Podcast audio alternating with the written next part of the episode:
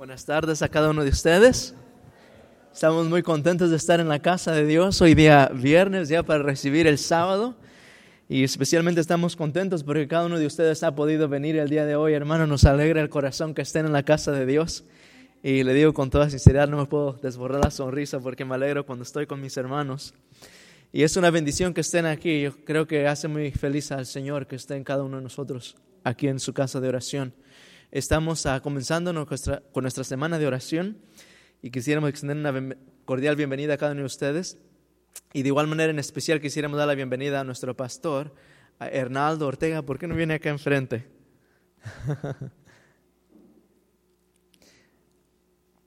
Estamos uh, muy contentos de que al, Dios le ha permitido estar con, con nosotros.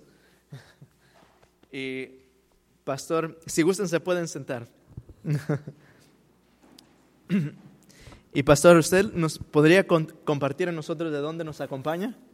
Usted es de Michigan por aquí, ¿no? Oh.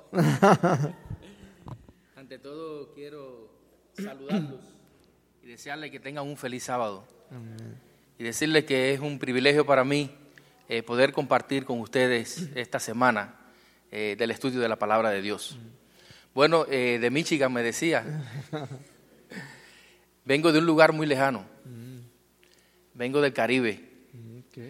Eh, vengo de Cuba. Eh, soy pastor en Cuba. Estoy actualmente atendiendo la iglesia eh, en Guantánamo. ¿Cuántos, ¿Cuántos son de Guantánamo acá? Oh, de nacimiento. ok, pues estoy en la bella tierra del Guaso, allí con una linda iglesia eh, muy calurosa, muy cariñosa y muy misionera para gloria de Dios. Amén, amén. Es, es una bendición, pastor, y estamos agradecidos que llegó en el tiempo correcto, el clima correcto aquí en Michigan, porque aquí se pone un poco, no es tan cálido como en aquellos lugares. Pero de igual manera queríamos preguntarle, y tal vez va a ser algo que usted va a estar compartiendo, tal vez en, en una porción de su mensaje, pero la manera, esta tarde estuvimos hablando un poco y la manera en cómo Dios lo llamó al ministerio fue una manera muy especial. usted tuvo el privilegio de crecer en la iglesia y siempre ir a la escuela y todas estas cosas, ¿cómo más o menos? No, no. Eh, tuve el privilegio de tener una abuela adventista del séptimo día. Eh, mi papá nunca aceptó el mensaje. Eh, mi papá tenía su tiempo, pero bien, bien apretadito. ¿Saben por qué? Porque a él y a mi mamá se le ocurrió tener 14 hijos. Y de esos 14, pues yo fui el último.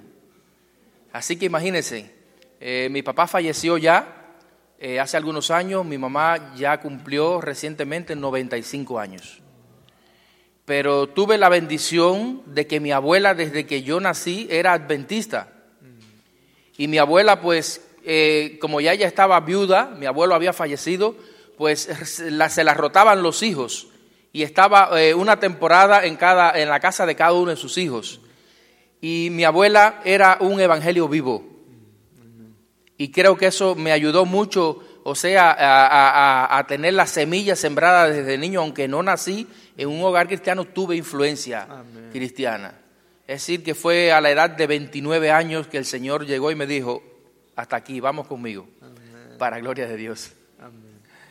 Y usted compartía que en cuanto a esa semilla que Dios pudo plantar a través del testimonio de su abuelita, que dicho sea de paso una bendición a sus abuelas, madres y familias, que ahora nunca hemos de cesar de orar, uno nunca sabe. Manuel nos dice que nunca vamos a saber de cuánto poder tuvieron las oraciones desde que estemos en el cielo y se nos muestre, es que no hay que cesar de orar. Y pastor, usted me comentaba que cómo fue el llamado que Dios le hizo a usted ah, y eh, no fue, fue algo bastante, que tocó bastante mi corazón, como usted compartía. una vez usted ah, entró al ministerio, o perdona, que Dios lo llamó, usted dijo, ok, voy a llegar y voy a aquí a ver, a acomodarme donde caliente una banca, o cómo fue eso que ya. Eh, pues eh, la historia es bien, es bien larga y profunda, yo la voy a hacer cortica. Eh, pero es, real que Dios me llamó de una manera especial. Yo, cada vez que hablo de esto, pues yo digo con seguridad de que Dios usó el último recurso para rescatarme. Porque tenía el testimonio de mi abuela desde que nací. tenía el testimonio de, de muchos familiares míos que ya eran adventistas, incluso hermanas. Eh, estaba pasando por, por crisis en mi vida una tras otra y el Señor estaba mandando sus mensajeros, pero yo los rechazaba. Y quiero decirle algo que no le conté allí. Eh, un sábado en la tarde, yo estaba pasando por una circunstancia bastante difícil. Y un sábado en la tarde Dios envió un grupo de jóvenes adventistas a mi casa. Yo estaba viviendo solo, había decidido vivir solo, una vida un poco liberal. eh, y hasta allí Dios envió un grupo de jóvenes adventistas ese sábado en la tarde. Y desde que yo los vi, yo sabía quiénes eran y sabía que venían. Y yo mismo me planifiqué, lo que iba a hacer. Dije, bueno, los voy a mandar a pasar, los voy a mandar a sentar, pero en cuanto empiecen a hablarme de religión, pues entonces los echo. Y así lo hice. Ellos pasaron, se sentaron y enseguida empezaron a hablarme de, de- religión, de Cristo, de la iglesia. Ellos, ellos, ellos, Dios los estaba mandando para ayudarme. Y yo ahí mismo paré eh, la cosa y le dije, bueno, si vinieron a eso, pues entonces pueden salir por donde entraron. Pero ¿quién les dice que viviendo en esa casa solito, eh, una noche, pues el Señor apareció en mi vida? Es decir, que ya que no le hice caso despierto, apareció cuando estaba dormido. y yo estaba en mi casa durmiendo y, comencé a tener sueños, unos sueños maravillosos, al punto que yo me despertaba por la mañana y quedaba como confundido. Era una confusión, una mezcla de confusión con, con una cierta nostalgia, como que yo quería que esos sueños no pararan. Y así repetidas veces. Una mañana yo estoy paseando por el patio de mi casa entre unas matas de frutas que tenía, árboles de fruta, eh, y llegó una, una sobrina mía que era adventista y ella no se atrevía a predicarme porque sabía lo que le iba a suceder. Y empezó a preguntarme, tío, ¿qué te sucede? Que te veo preocupado, ¿qué te pasa? Y yo, nada, no, no pasa nada. Y ella insistió tanto que yo por fin le conté de los sueños que estaba teniendo. Y ella solamente se atrevió a decirme, pero ve a la iglesia. Y ahí mismo yo la paré. Y le dije, ¿a la iglesia? No, no, no, a la iglesia no. No, yo no voy a la iglesia. Y ya ella me vio así un poco bravo y cogió y se fue. Pero queridos, ella se fue, pero aquella voz se quedó, que no se borró más nunca de mi mente. Cada vez que meditaba en aquellos sueños, pues la voz volvía a mi mente diciéndome, ve a la iglesia. Y saben lo que yo soñé. Yo tuve un sueño, el Señor es maravilloso, mis hermanos. Yo tuve un sueño donde yo iba con un grupo de jóvenes. Iba avanzando con un grupo de jóvenes. Y los jóvenes me decían, vamos para la iglesia. Y cuando yo miro a mi alrededor, los jóvenes que iban conmigo para la iglesia eran los jóvenes que yo había echado de mi casa. Y de repente yo, sentía algo tan, tan rico, tan sabroso, como una brisa fresca que me daba y me refrescaba hasta el alma. Y escuché una voz que me decía, esta es la vida que te voy a dar si tú me aceptas. Y así comenzó todo, para gloria de Dios. Fui a la iglesia eh, convencido de que Dios me había llamado con un propósito especial. Yo nunca pensé, ni siquiera soñé que iba a ser pastor. No lo planifiqué. Pero yo sabía que Dios me había llamado para algo y que yo tenía que hacer algo. Es decir, que en, en las conferencias en las cuales yo me bauticé al final, yo fui una de las personas que más visita trajo a la iglesia. Amén. De hecho, me gané una Biblia que aún la conservo por haber traído más visitas a la iglesia. Me bauticé y el pastor que me presentó después del bautizo a la iglesia, pues citó un pensamiento del hermano Juan donde dice, todo el que nace en el reino de los cielos, nace como un misionero. Y aquel pastor parece que Dios lo estaba usando para anunciar que había nacido un misionero en la iglesia. porque yo desde que entré comencé a hacer la obra misionera, empecé a trabajar en la obra misionera, pasaron cosas tremendas que en esta semana tal vez le cuente algunos detalles. Finalmente me quedé sin empleo, nadie me quería dar empleo porque yo era adventista. Eh, en ese tiempo en Cuba eh, las, cosas estaban muy, pero muy difíciles para el asunto de la religión. Ya gracias a Dios se ha abierto un poquito, pero estaba muy difícil y donde quiera que yo iba y se enteraban que yo era adventista, pues decían, no, aquí no tenemos trabajo para ti. Yo dije, bueno, pues Dios tiene trabajo para mí. Y decidí ser un obrero a tiempo completo de sostén propio. Un obrero misionero. Me fui a penetrar lugares, penetré tres lugares, tenía tres campos de trabajo donde no había presencia adventista. Y así Dios me fue llamando, eh, eh, llegaron unos, unos, proyectos que eran apoyados por donantes de acá eh, para ayudar a los misioneros y a mí me incluyeron y ya empecé entonces a coger algo y así fue hasta que Dios me llamó para ir al seminario. Cuando yo llegué al seminario, mis hermanos, ya yo había llevado a los pies de Cristo con la ayuda del Espíritu Santo cerca de 100 almas para gloria de Dios y estoy muy feliz de haber aceptado el desafío que Dios me extendió, porque sé que estoy haciendo lo que a Él le gusta. Gracias por compartir eso, pastor. Hay muchas preguntas más que le podríamos hacer, pero voy a hacer solamente eh, dos más y eh, en unos momentos vamos a, vamos a culminar con una oración. Pero pastor, ahora este, en este momento usted tiene, usted su corazón está medio dividido porque usted está aquí sirviendo hoy en esta noche, pero creo que tiene algo especial en, que dejó en casa. ¿Nos puede hablar un poco acerca sí, de eso? Sí, sí. Maravilloso. Eh, reciente, hace unas horitas, pues recibí un correo de un colega mío en Cuba, que él estuvo también conmigo por acá, pero se fue el día 12, se fue para Cuba.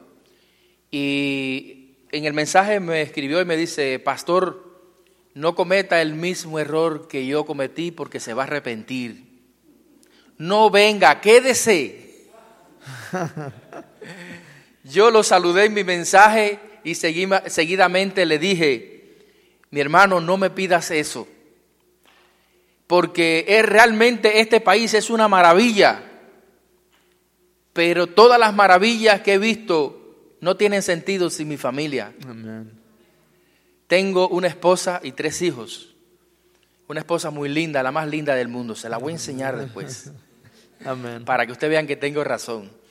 Eh, y tengo tres hijos. El mayor tiene 23 años, está casado eh, con una linda joven adventista. Eh, la niña, que es la del medio, tiene 13 años, pero son 13 años bien empleados, casi de mi tamaño ya una rubia muy linda.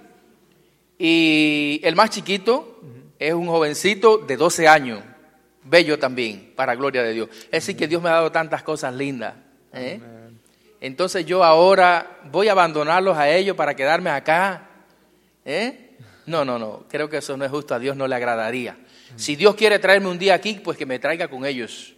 Si no, seguiré sirviéndole al Señor desde allá y de vez en cuando vendré acá a compartir con ustedes. Amén, Creo que a los pastores Dios nos bendice porque yo también tengo a la esposa más linda del mundo. Oh, gloria a Dios. no es cierto, nos bendice a todos.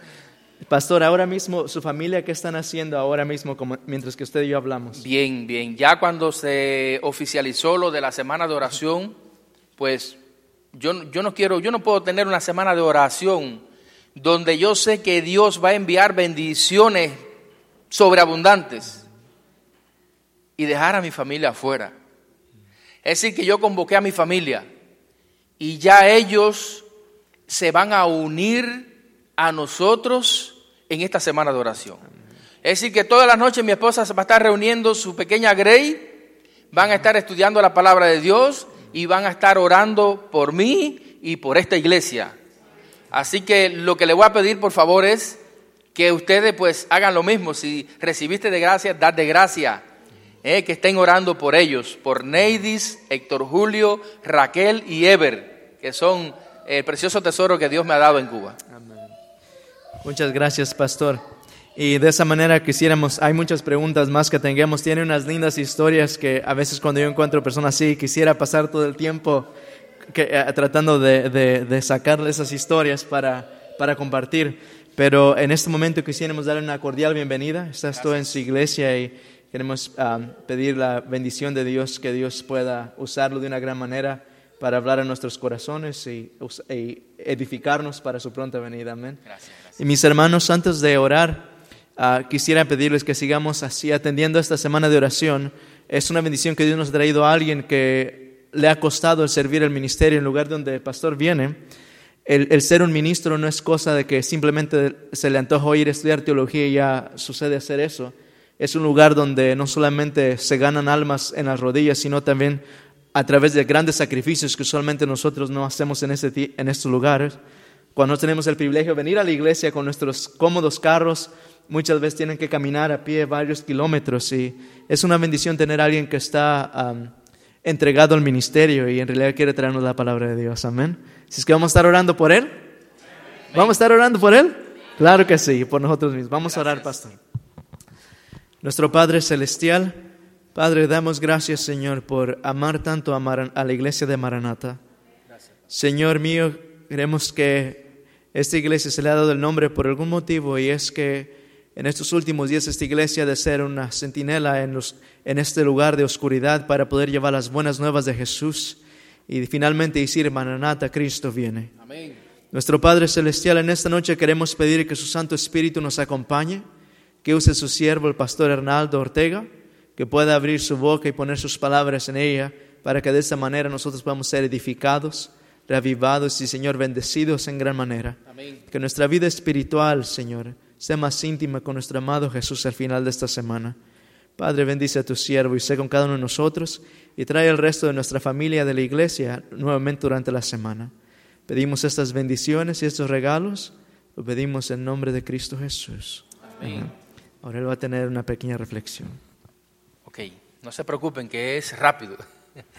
Bien, mis hermanos, eh, estamos comenzando una semana de oración para gloria de Dios. Y quisiera aprovechar estos cinco minutos que me han concedido para hacer, tener una reflexión acerca de lo que significa para mí una semana de oración y lo que quisiera que, que signifique también para ustedes esta semana de oración. Eh, el pueblo de Israel eh, enfrentó varios desafíos durante su peregrinación. Eh, y uno de los grandes desafíos que tuvo que enfrentar el pueblo de Israel fue la toma de Jericó. ¿Cuántos creen que la toma de Jericó fue una, un gran desafío? Fue un gran desafío. ¿Saben por qué fue un gran desafío? Porque Jericó no era como otra de las ciudades. Ella no era una más. Jericó era una ciudad con características especiales.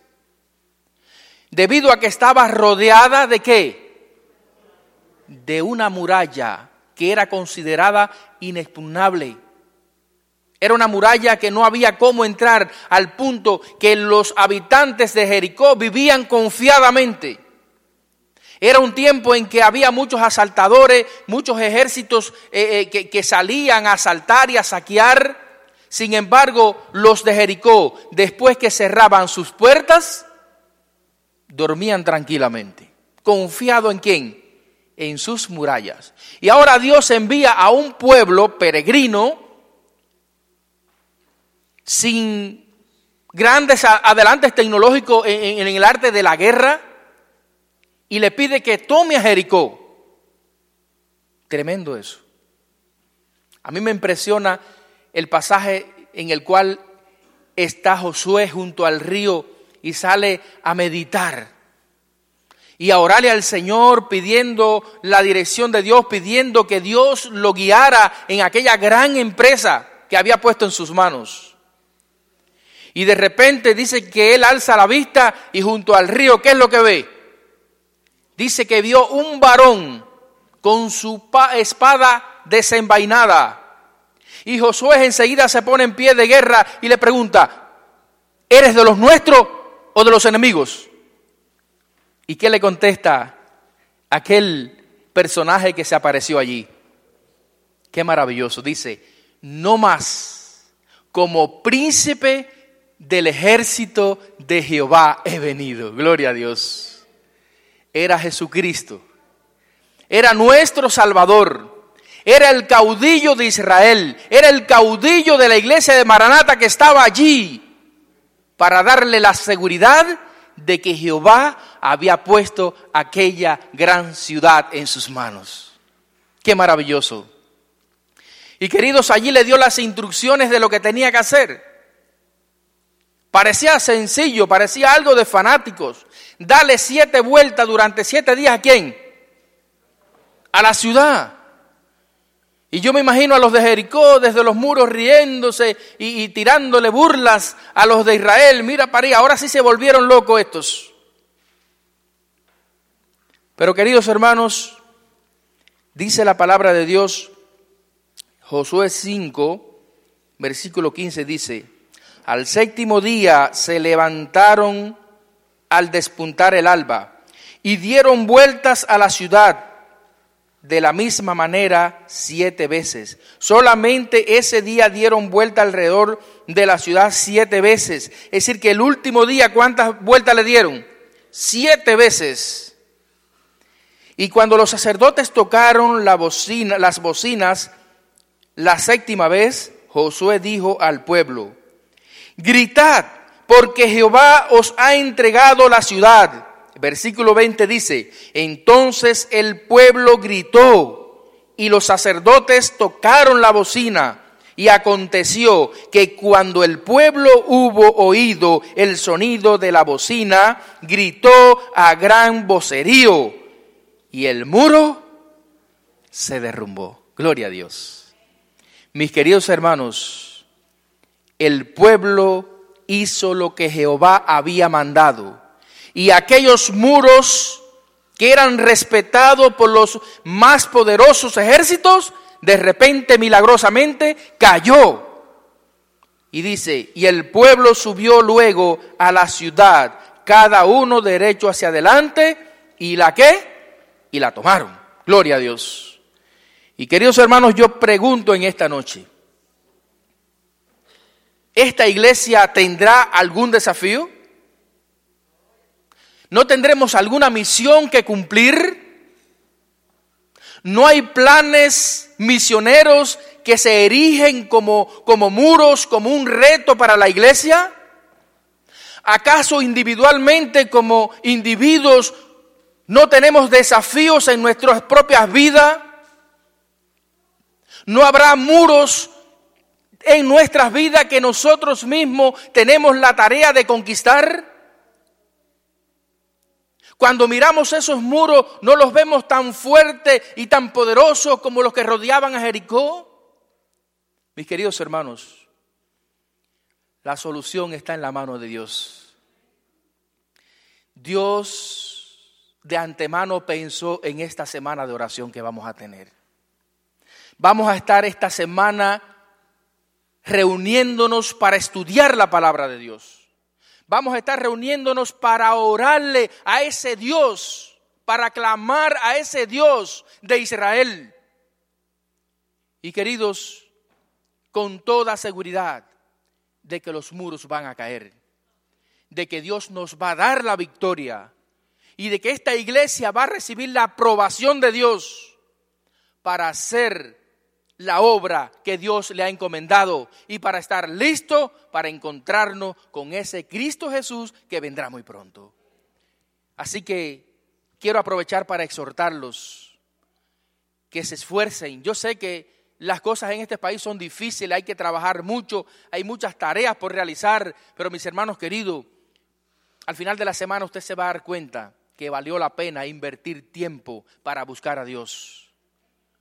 Porque muchas veces los muros están ahí y tenemos la vista fija en los muros y solamente nos decimos, no podemos.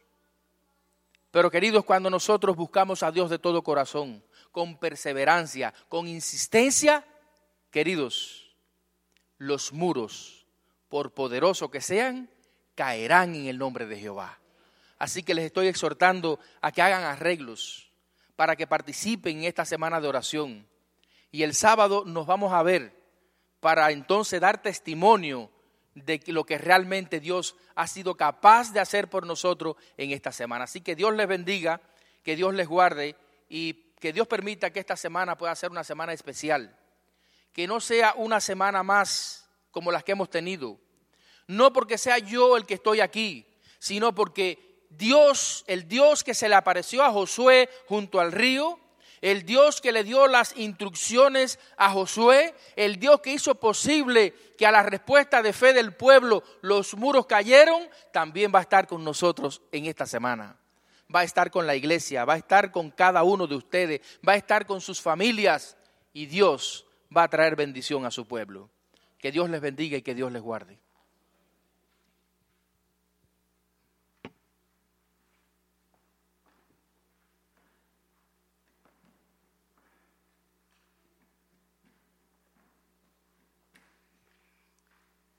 general de la semana de oración es Gracias Jesús. Gracias Jesús. Y cada día vamos a darle gracias a Jesús por algo diferente. Así que no se pierdan ni un solo día. Vamos a ponernos de pie y vamos a cantar el himno tema 183. No me olvidé de ti.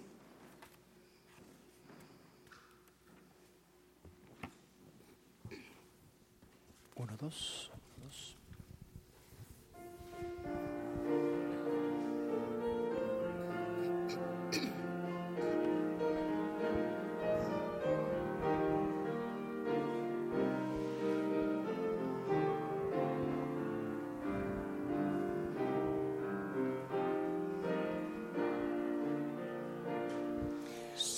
Las pruebas de esta vida debilitan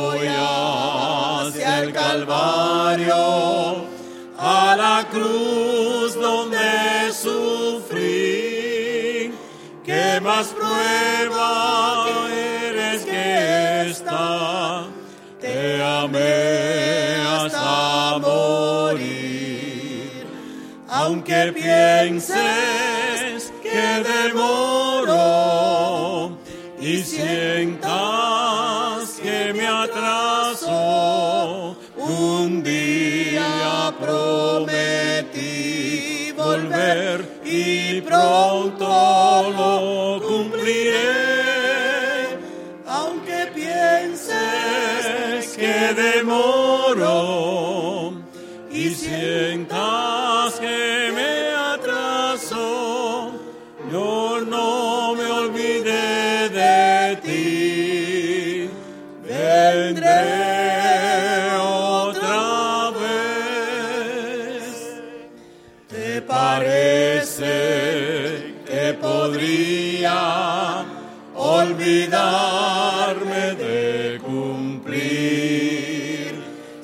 la historia de este mundo rojas huellas ya dejé?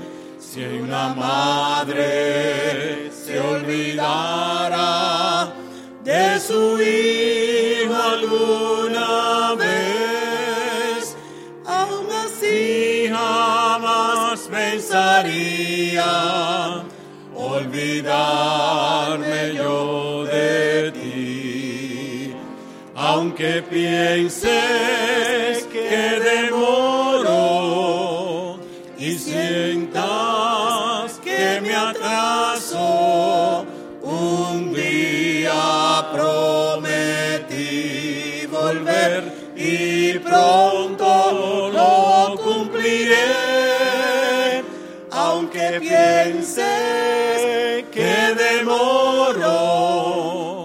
y sientas que me atraso, yo no me olvidé de ti.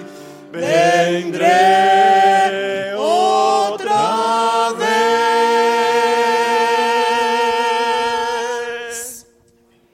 Jesús no se olvidó de mí, Jesús no se olvidó de ti.